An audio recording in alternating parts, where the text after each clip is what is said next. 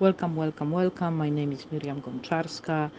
Uh, I'm a friend of uh, Rabbanit Myriam Sommer. I, I graduated from Yeshivat Maharat in 2015, but I had a big honor to study with her last year when uh, she was uh, in the last year of her uh, school uh, of Yeshivat Maharat um, with uh, Rabbi Mintz in, in, in, the same class. It was absolutely amazing experience. And then when she announced uh, that she's searching for cooperators, I absolutely was uh, honored uh, to try to uh, to do impossible. I obviously, first of all, I don't speak French. but Myriam's mentioned that many of her listeners speak speak English, so that's fantastic. And I also have a little bit of accent. As you can hear, I am from Warsaw, from Poland. And uh, that's a couple of hundred kilometers from Lublin. And Lublin is the place where Daf Yomi started, where, uh, thanks to which we um, can today meet all Jews from all over the world in, on the same Daf. And this today we are studying Kiddushin 24. And uh, let's, uh, let's just dive in a little bit maybe insight. Uh, this is not a maybe typical way of approaching Daf Yomi, but uh, I hope you will forgive me uh, this uh, this kind of unusual approach. Uh, so I want to go start with one of the inyanim, one of the topics and subjects that we talk about today uh, in Daf Yomi is a question of or issue of a slave owning party who makes a terrible thing uh, to his to his uh, to his slave to his to this person. Uh, so when a slave owning party strikes an, the eye of a slave, male, female, and destroys it, then the, the, that person shall let the slave go free on account of the eye. And then it says uh, the next sentence, which is very interesting. This one talks about an eye, and next next one talks Ve'im shen avdo, if they knocks out the tooth of a slave, male, female, that person shall uh, let the slave go free on account of the tooth. Now, and probably you know that, uh, as you know, um, Gemara doesn't like when uh, the uh, sentences are um, repeated. So the first question that Gemara will focus on is why we need both statements one about the tooth and one of, about the eye and what is the difference between them. And Rashi also goes in this direction. So if you reopen Rashi on uh, sentence 26 of uh, uh Exodus 20, uh, of the chapter 21, you will see um, that uh, Rashi discusses our mm, page in Gemara. And the Torah explicitly states that the slave goes free the loss of the eye or tooth, uh, the rabbis add that the same is true of any projected limb such as leg or hand or finger.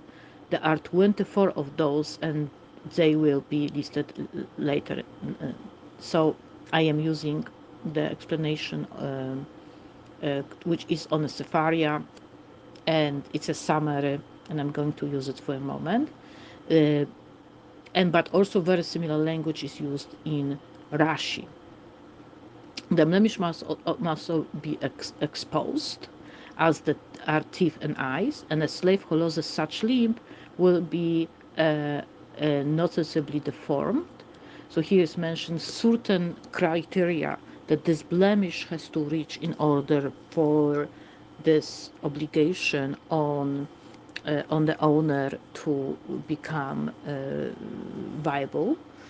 When the Torah uses one example to illustrate a law, it can be seen as a paradigm for other potentially similar things. And there, there's a little bit, very little bit aside the conversation about paradigms and also, you know, the certain rules about how we create a midrash. So anyone who is interested here can go dive deeper, deeper in a Talmudic methodology. But also it uses two examples, and that's very interesting. It could be said that, that those examples are all that fit into the category. So, you know, you have a broader category, and both of those examples, you know, look like they are from the same category.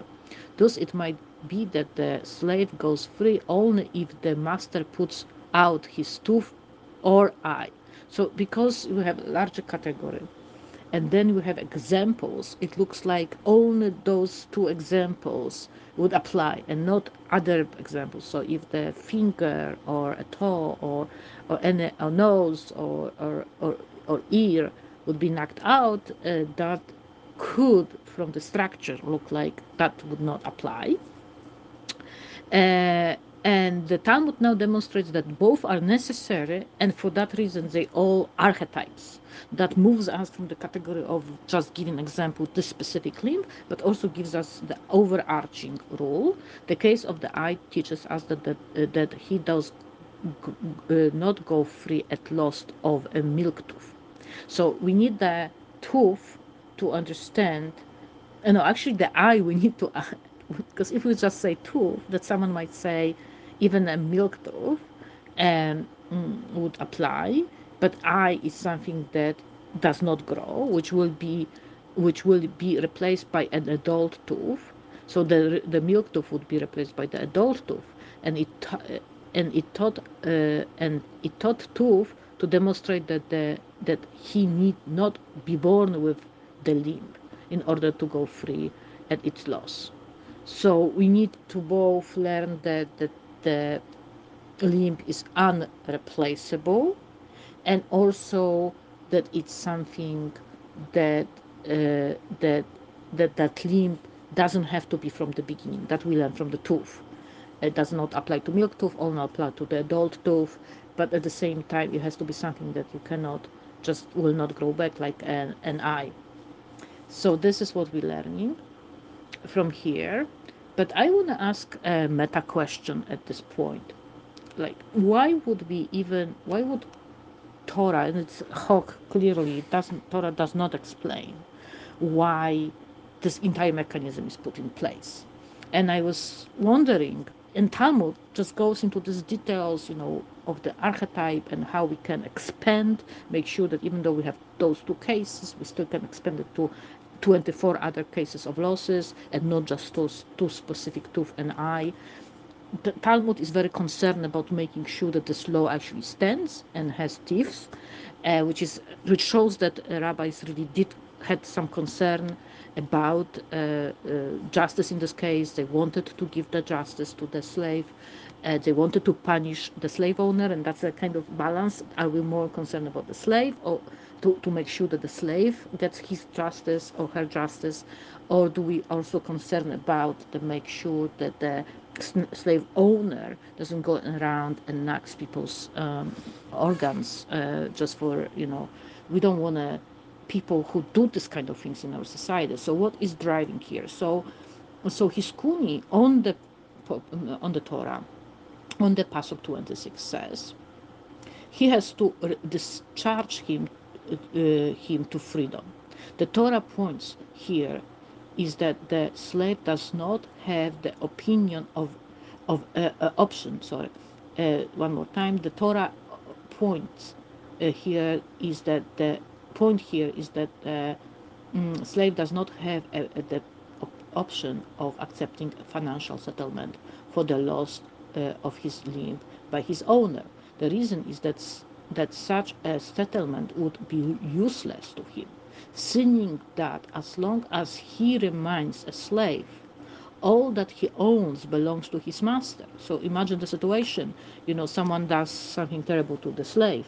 Uh, usually in that situation when there's no loss of life but loss of limb, obviously there is a certain payment required we know that we learn about five payments. That's obviously not necessarily in our Gemara, but we learned this in in uh, in in, in Bavos that there is a busha and shame and you know different types of pain and refui and the time when person is not able to work. Refui is uh, healing. So there's a five payments the person is supposed to get when when they get uh, hurt. But in this situation, when the masters uh, owns them, when there's a there's this relationship with this person does not doesn't have any belonging. Part of the being slave means that the person doesn't own anything, and everything that this person owns belongs to the master to his owner and this is obviously a horrible situation because this person lost a limb but now this uh, this money that we would pay uh, to this uh, or, or, maybe master would have to pay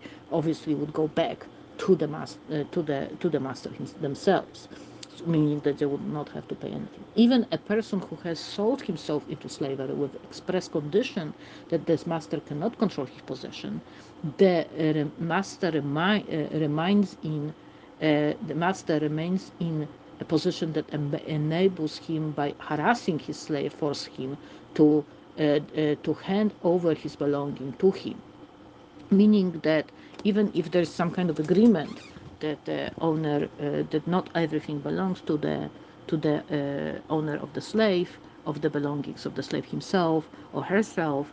Uh, the, obviously the power balance is against this person and this person will not be able to defend themselves if the if slave owner, owner will decide to take his possession or her possession from him. Uh, the only way that this can be avoided is by setting uh, his slave free. So you know, it's it's it's it's kind of um, uh, justify ju- justice in, in two levels. So justice is to you know you abuse your slave and it's it's taken away from you. So it's it's kind of punishment for the uh, slave owner.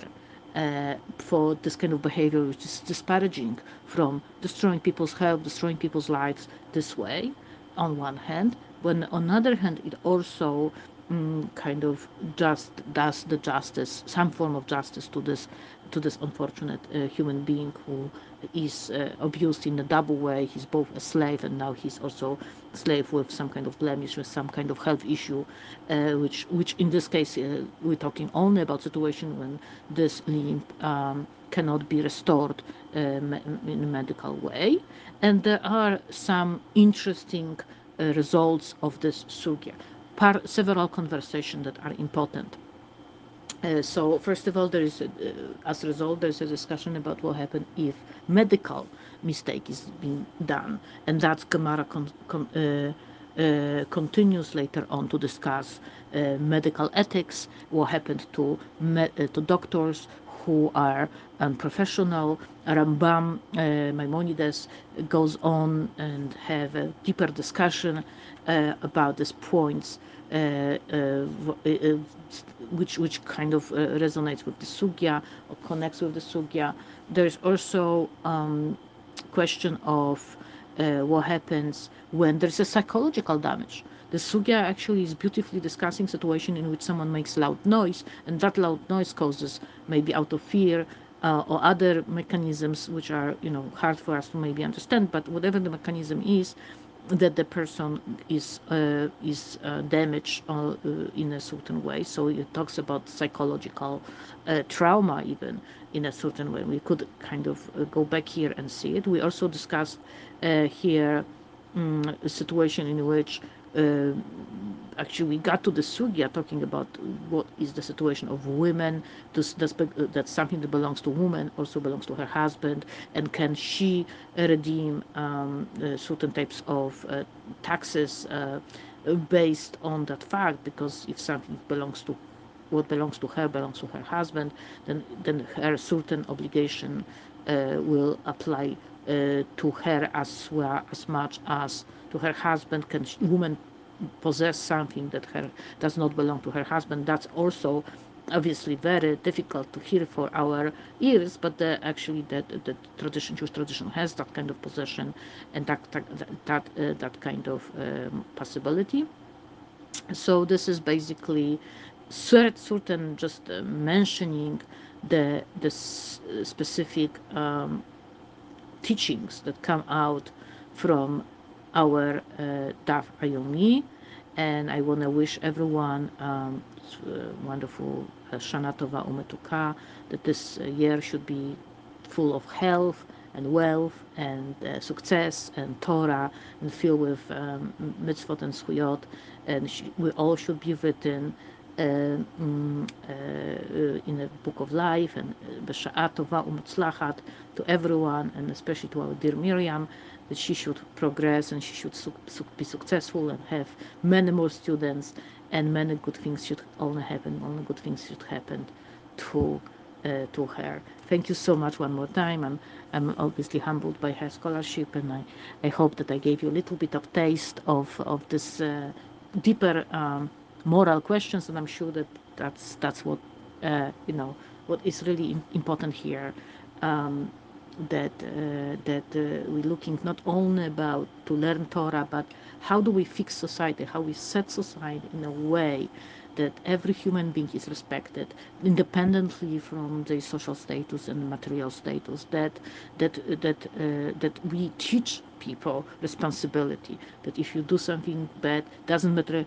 you know who who who you did it to there has to be consequences even if obviously the consequences might be different at that time, especially depending on who, you know, where the person uh, belonged to. But even animal, even even object, if someone makes a damage, there has to be consequences, and we have to be strict and even include an, increase amount of consequences. We see the Talmud makes huge effort from these two sentences, in which only mention tooth and eye, to include 24 limbs, to increase amount of uh, payment that this that this uh, horrible owner has to uh, you know be responsible for and free the slave and and to make people more careful how they treat other people.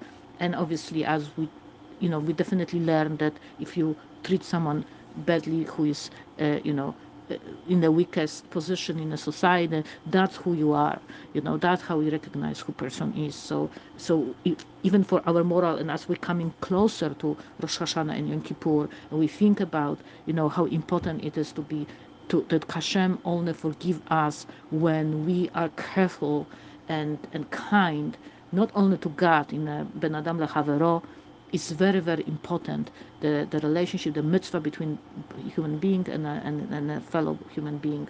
And then we should even even a person who is on lower than us in a society if it's a cleaning lady is it employee is it is it someone a driver a uber driver or someone like that we should um, i don't know i think you have there's no ubers in in, in france i think.